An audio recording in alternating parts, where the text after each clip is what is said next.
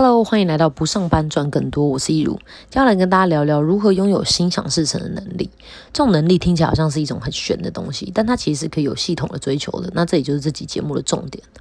我们今天就从畅销书。被讨厌的勇气里，哲学家的一个观点开始讲起好了。这本书是透过年轻人跟哲学家的对话，让读者了解阿德勒心理学的概念，并且用于改善我们在生活当中面临的各种挑战，像是人际关系失衡啊，无法活在当下，过度在意别人眼光，或者是总是拿别人的课题来折磨自己之类的等等。哲学家在向年轻人解释这个世界其实无比单纯，是人们的观点和解释让它变得复杂的时候说，没有人是住在客观的世界里，我们都居住在一个各自赋予其意义的主观世界。他举了一个井水的例子，他说不论春夏秋冬，井水的温度一年到头都差不多在十八度左右，但夏天喝就觉得，诶，水好像很冰冰凉凉的；冬天喝的时候就觉得水很温暖。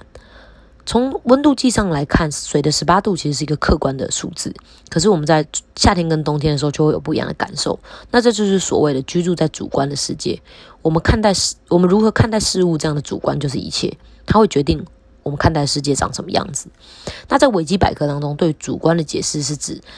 以呃主体以自身的需要为基础去看待事物的倾向。它的根本特征就是只存在于主体之内，属于主体的心意状态。意思就是主观是人可以用自由意志来控制跟改变的。那从上面的观点来看，心想事成的能力其实就是选择你要把关注焦点放在哪里。这包含两个部分：一是选择的自由，二是你的关注焦点，也就是你看待事物的角度，还有你解读事情的方式。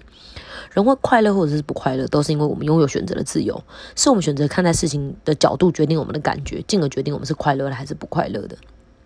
所以这个证证明题的公式如下：大前提是我可以控制我的关注焦点，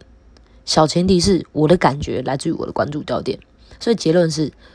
我可以借由控制关注焦点来控制我的感受。先说说看，为什么我能够控制我的关注焦点？因为这是我的关注焦点啊，我当然能够控制啊。永远都要记得，我们是有选择权的。我们虽然没办法决定说事情要如何发生，但我们永远都能够选择我们要怎么解读它，还有怎么面对它。在《与成功有约》这本书当中，作者史蒂芬·科维有说，他说：“人之所以为人，是因为我们在所有的外界刺激跟回应的中间拥有选择的自由，这是其他动物所没有的。”至于小前提呢，要知道你的感觉其实并不是来自于事件本身。每一件事情其实都是中立的，是我们的解读方式决定了我们对事物的呃感受跟反应。举例来说，在家庭暴力的环境底下长大的两兄弟，一个人重复了自己原生家庭的悲剧，成为了另一个打小孩的爸爸。原因是因为他从小就被爸爸打，所以当他自己有小孩要养，然后生活压力很大的时候，就渐渐成为他小时候讨厌的那种人。而另一个人呢，则是对家庭爱护有加，原因是因为他不希望他小孩活得跟自己童年一样悲惨。那从这个故事看起来呢，到底是经历跟经验决定了一个人的感受，还是他选择？两兄弟的经历都相同了，是选择造就他们不一样的人生。所以结论是我们是可以借由控制关注焦点来控制我们的感觉的。如果每件事情的发生，我们都能够用对我们有益处的方式来解释，或者是把它看成帮助我们提升的机会，并且相信说一切都是最好的安排啊，呃，这些事情的发生一定都有它的原因存在，而且这些原因都是对我有帮助的。那其实我们就拥有了心想事成的能力。那在说完了概念之后呢，就要来跟大家分享，那到底要怎么做到呢？呃，其实改变关注焦点就跟分手一样，是需要练习的。为什么呢？因为我们的环境跟惯性思维方式形塑了我们现在看待事情的角度，也就是我们的关注焦点。根据统计，一般人其实更常思考跟谈论他们不喜欢的一切。比如说，我们会说我讨厌下雨天，而不是说我喜欢晴天。我们看见一双很漂亮的鞋的时候，我们就说哦，它很好看，可是它一定很贵，我买不起。我们习惯于关注呃我们不想要的结果，可是大脑其实是不会分辨要还是不要的。只要是我们关注的，它就开始占据我们的大脑，进而影响我们的感受跟行为。所以，如果要从根源来着手，就需要先从发掘开始。要改变任何行为，都要从觉察开始。当我们无法察觉，也就无从改变。在《与成功有》这本书的第三章“选掌握选择的自由”当中，他有提到说，每个人都有一些自己关切的问题。像是健康啊、子女啊、事业啊、经济状况、人际关系，或者是世界局势等等，所以我们关切的议题加总起来，它就被称为关切范围。但在这当中，有一些是我们可以掌握的，有些是我们无能为力的。那把我们可以掌握的范围圈出来呢，它就会形成我们的影响范围。如果是一个着重在影响范围的人，呃，他就过得比较脚踏实地，不那么好高骛远，因为他把心力都投注在自己能有所作为的事情上面。所以获得的结果和成就会会让他的影响范围慢慢扩大。然后就会让他呃过上心想事成或者是惬意的人生。那相反的呢，如果受制于人的人，他就会全神贯注的关注在一些关键范围，也就是自己无法控制跟改变的事情上面，时刻都不会忘记说啊，环境有这个限制那个限制啊，别人做错什么事有什么缺失啊，呃，一直都活在无法改变现现况跟为无法改变事情而担忧。那这样的结果就是影响范围就越来越小啊，也会越来越容易活在不确定的恐惧里面。所以，一个主动积极而且为自己人生负责的人，他的关切范围跟影响范围应该是不相上下的。这样子就能够让他的影响力发挥到极致。可是，如果说一个人他的影响范围远远大过关切范围，那也可能是一个一种很自私的表现，代表这个人虽然有很大的能力，但却对周遭的世界漠不关关心，那也是另一种变相的受制于人。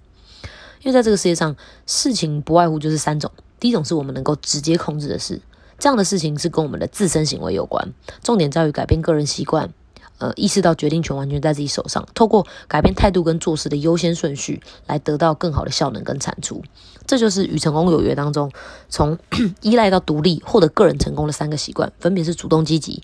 以终为始跟要事第一。第二种呢，就是我们能够间接控制的，那这样的事情是跟他人的行为有关的事。这个部分的重点在于改变发挥影响力的方法，透过甘地所说的成为我们想看见的那种改变，来影响周遭的环境，也就是与成功有约当中从独立到互赖获得公众成功的三个习惯，分别是双赢思维、知彼解己，还有统合众效。那我就透过一个问题来检视大家，来让大家检视看看自己是不是真的能够了解我的意思。什么叫做改变发挥影响力的方式？请问呢？以下哪种相处方式的夫妻关系会比较和谐？一是老公或老婆其中一个人为关系负百分之百的责任；二呢，就是夫妻两个人各负百分之五十的责任。你们觉得是哪一种呢？答案是一，因为我们无法改变别人，对于他人的行为，我们只能够起到引导的作用，而不是去改变对方，所以才说这是可以间接控制的事情。第三种事情就是我们无法控制的事。也就是，呃，已经过去或者是客观环境使然，我们能够做的就是辨识出他们是无法控制的，并且尽可能的做出机会成本最低的选择。之后你要接受，这已经是你所能做最好的选择了。举例来说呢，你带着一个装有两万现金的皮夹去上厕所，离开的时候你忘了带走，过几小时你要付钱的时候，你发现说啊，我的皮夹掉了，急急忙忙的跑回厕所。这时候有三种情境给你选择，你会选哪一个？一，整个皮夹直接消失。皮夹还在，但里面的两万现金不见了。三，有一个人捡到你的皮夹，并且根据实物法定酬金跟你索取一成的金额，也就是两千元。你一定可以很轻易的就说出，嗯，当然是三呢。但这是我给了你选择的情况下哦。如果没有这些选项，直接变成情境三，很多人心里还是会有怨怼的，就会觉得，哎，这个怎么那样？捡到别人的东西还给人家，不是天经地义的吗？怎么还跟我拿钱，还有损失两千块？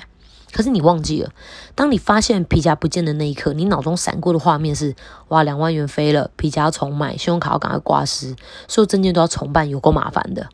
可是当事情没有你想的这么糟糕的时候，诶，你反而不开心，这样是不是有点奇怪？这其实是因为在你心里，其实希望有选项四跟五，分别是：诶，有人捡到你的皮夹，然后不求任何回报，原封不动的把皮夹还你；还有另一种选项就是，你当时根本没把皮夹弄丢，这样你就不用负担任何损失。但这是不存在的选项，因为这是我们无法控制的事情。我们必须要接受，面对我们不能控制的事，只要我们尽可能做出机会成本最低的选择，那就已经是赢了。就算不是开心的，至少内心也应该是平静的。很多人时常因为事情的发生不如预期而造成情绪的波动，内心失去平衡。所以今天分享了这个拥有心想事成的能力。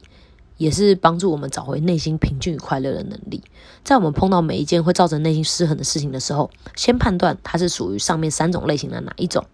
对于我们能改变的事情，努力尝试；对于我们不能改变的事情，欣然接受。记得，你并不是外在刺激的接收者，你有选择的权利。你可以透过改变你的焦点来改变你的感受。面对你没办法改变的事情的时候，你只需要做出对你而言最好的选择就好了。